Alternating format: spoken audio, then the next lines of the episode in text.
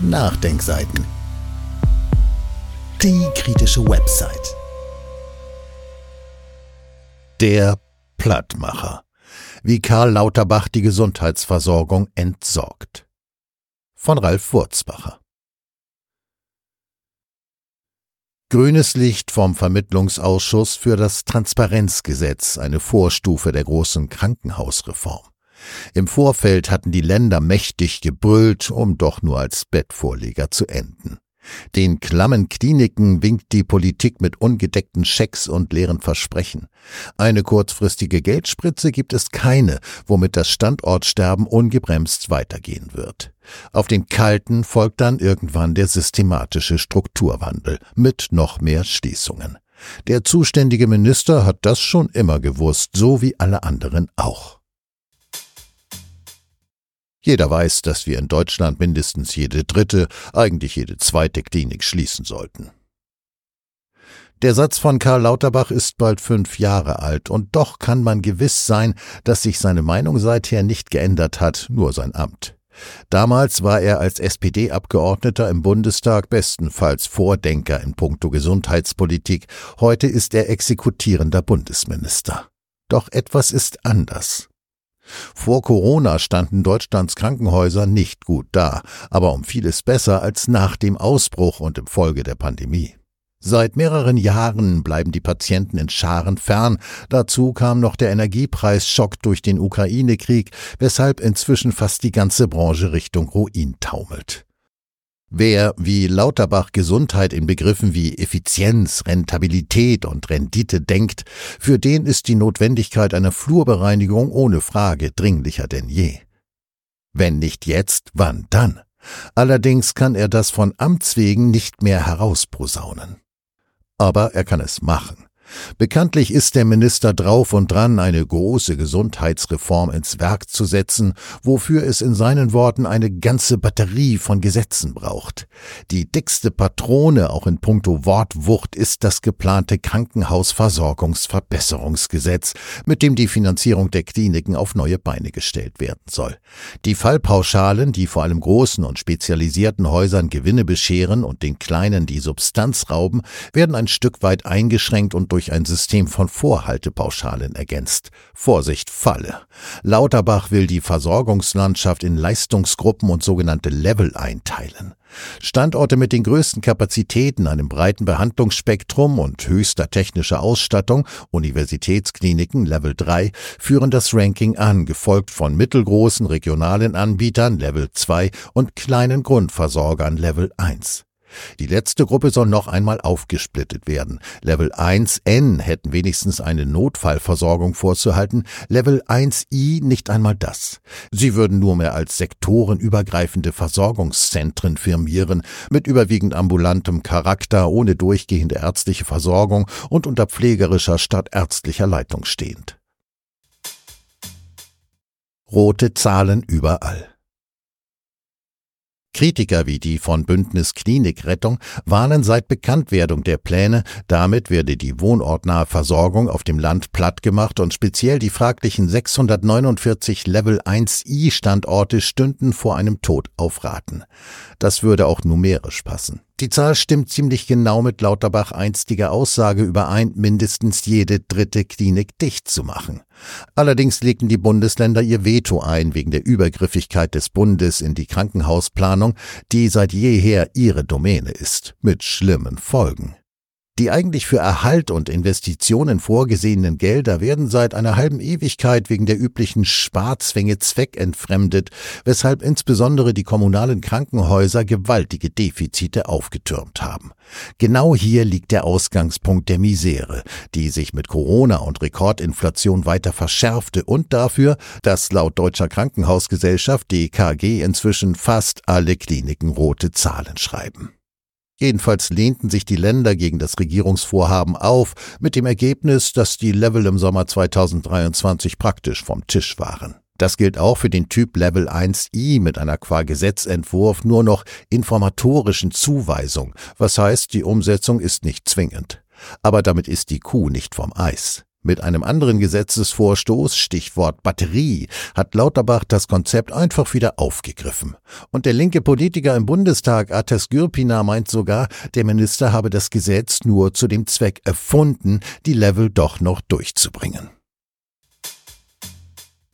Teures Plagiat Ist das sogenannte Krankenhaustransparenzgesetz also ein trojanisches Pferd? Vordergründig zielt es darauf ab, Patienten, Angehörigen und einweisenden Ärzten umfassende Informationen über rund 1700 Versorger zu verschaffen. Ein planmäßig zum 1. Mai auf Sendung gehender Klinikatlas soll mit wenigen Mausklicks ersichtlich machen, welche Leistungen ein Haus erbringt, welche Erfahrungen und Erfolgsquoten es bei bestimmten Behandlungen gibt und mit welchem Personalschlüssel gearbeitet wird. Das klingt gut, gibt es aber schon, etwa das Deutsche Krankenhausverzeichnis oder die Weiße Liste. Beide Portale leisten genau das, was demnächst ein teures Pendant auf Steuerzahlerkosten abkupfern wird. Der größte deutsche Ärzteverband, der Marburger Bund, findet das befremdlich und monierte schon vor zwei Monaten unnötige Doppelstrukturen und einen hohen Bürokratieaufwand. Das Problem bestehe allenfalls darin, dass die bestehenden Angebote schlichtweg zu wenig bekannt sind, beklagte Verbandschefin Susanne Jona. Damit traf sie ins Schwarze. Denn natürlich wird der Klinikatlas richtig gepusht werden, damit bald schon ein jeder weiß, wie er checken kann, wo welche OP durch wie patente Ärzte am besten und sichersten durchgeführt wird. Hier kommen dann auch die Level ins Spiel, die sowohl in besagtem Transparenzgesetz stehen, als auch im neu zu schaffenden Verzeichnis abgebildet sein werden. Zum Hintergrund Lauterbachs ursprüngliches und vorerst geplatztes Vorhaben bestand darin, die staatlichen Mittelzuweisungen nach Levelzugehörigkeit zu steuern. Wenn eine Level-1-Klinik eine bestimmte Leistung, etwa eine anspruchsvolle Herz-OP, nicht mehr offerieren darf, gehen wichtige, auch weiterhin über Fallpauschalen vergütete Einnahmen flöten, was sich allein mit Vorhaltepauschalen nicht wird kompensieren lassen. Früher oder später bricht das dem Betreiber und vielen anderen mehr das Genick. Bundesländer eingeknickt. Aber wie gesagt, die Länder sperren sich noch gegen diese radikale Gangart oder zumindest tun sie so. Solange die Kernreform nicht in Kraft ist, verspricht der Klinikatlas allerdings denselben Effekt. Patientenströme so umzuleiten, dass immer mehr Häuser pleite gehen, die gewisse Behandlungen zwar ausführen dürfen, aber nicht können, weil die Kundschaft ausbleibt. Klaus Emmerich vom Bündnis Klinikrettung spricht hier von einem kalten Strukturwandel, der so lange gewollt ist, wie es noch keinen Strukturwandel mit Klinikschließungen per Krankenhausversorgungsverbesserungsgesetz gibt. Wie er gegenüber den Nachdenkseiten befand, wirkten dabei zwei entscheidende Faktoren. Die chronische Unterfinanzierung der Versorgungslandschaft und eben die direkte Abstimmung der Patienten anhand eines Transparenzregisters, das ihnen kleine, schlechte Krankenhäuser vorgaukelt, die es zu meiden gilt. Siehe da, Lauterbachs Kalkül ist aufgegangen. Am Mittwoch in der Vorwoche hat das Transparenzgesetz den Vermittlungsausschuss von Bundestag und Bundesrat passiert, womit eine finale Beschlussfassung durch die Länderkammer am 22. März als gesichert gilt. Obwohl damit die Level durch die Hintertür installiert werden und die Länder bis zuletzt mit einem Scheitern gedroht hatten, hoben sie in der Mehrheit die Hand für die nahezu unveränderte Regierungsvorlage. Den Ausschlag gab einmal mehr das liebe Geld. Zu seinem 61. Geburtstag versprach der Minister einen Transformationsfonds in Höhe von 50 Milliarden Euro von 2025 an, gestreckt über zehn Jahre. Gespeist werden soll der je zur Hälfte durch den Bund und die Länder und dazu dienen, den Umbau der Krankenhauslandschaft finanziell zu unterfüttern.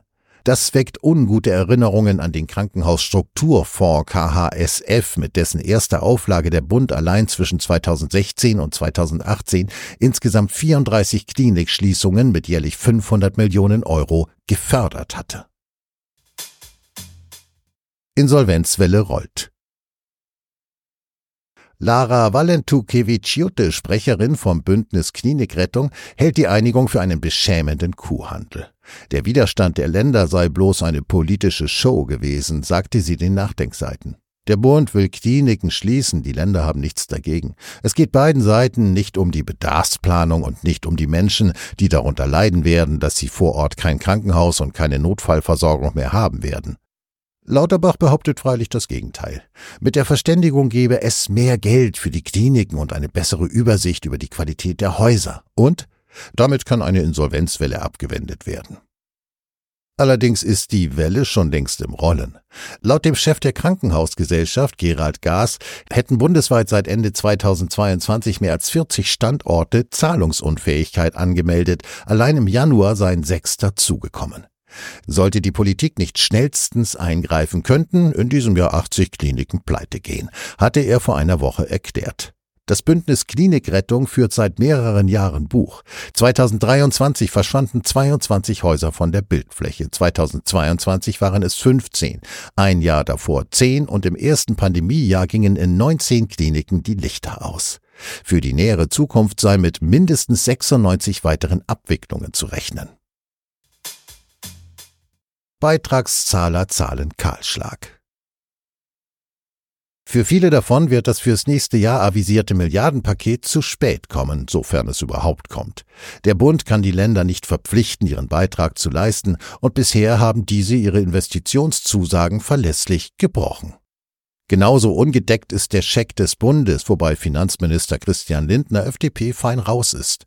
Die 25 Milliarden Euro will Lauterbach nicht aus Steuern mobilisieren, sondern vom Gesundheitsfonds abzweigen. Im Klartext, für die Rettung der Kliniken bzw. den Großkahlschlag sollen die Beitragszahler bluten. Beim Spitzenverband der gesetzlichen Krankenversicherung GKV mäkelt man deshalb über den Etikettenschwindel und aus Sicht des Verbandes der Ersatzkassen VDEK stehen zwangsläufig Beitragserhöhungen ins Haus.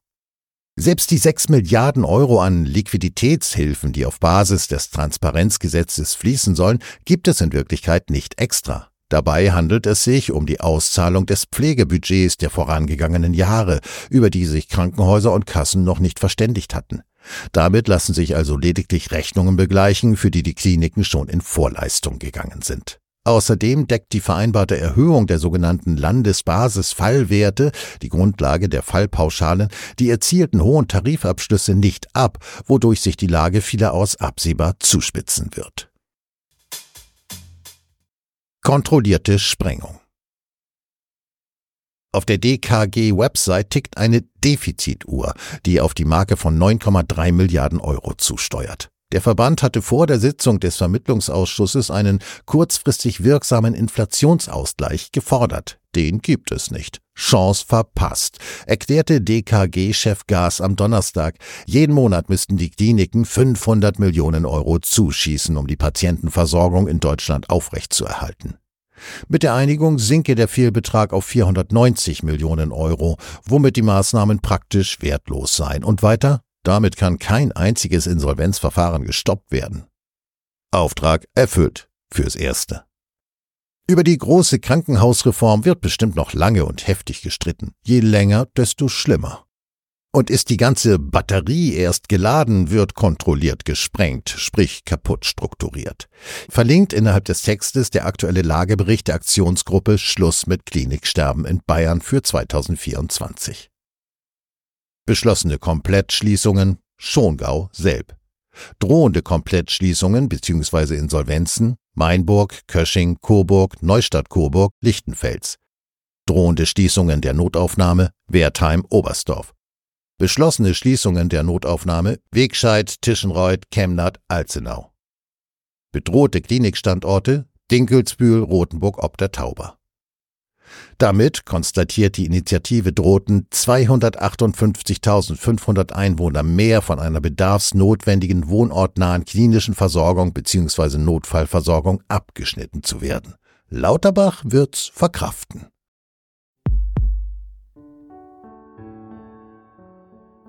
Dieses Audio konnte nur entstehen, weil zahlreiche Leser und Leserinnen die Nachdenkseiten fördern und durch Spenden unterstützen. Wenn Sie auch etwas tun wollen, klicken Sie einfach den entsprechenden Button auf unserer Website an. Übrigens, Sie können uns auch bei iTunes, SoundCloud und YouTube hören und wenn Sie mögen, gerne unseren Kanal abonnieren und eine positive Bewertung für uns abgeben. Wir freuen uns über Ihre Unterstützung und die Weiterverbreitung unserer Inhalte.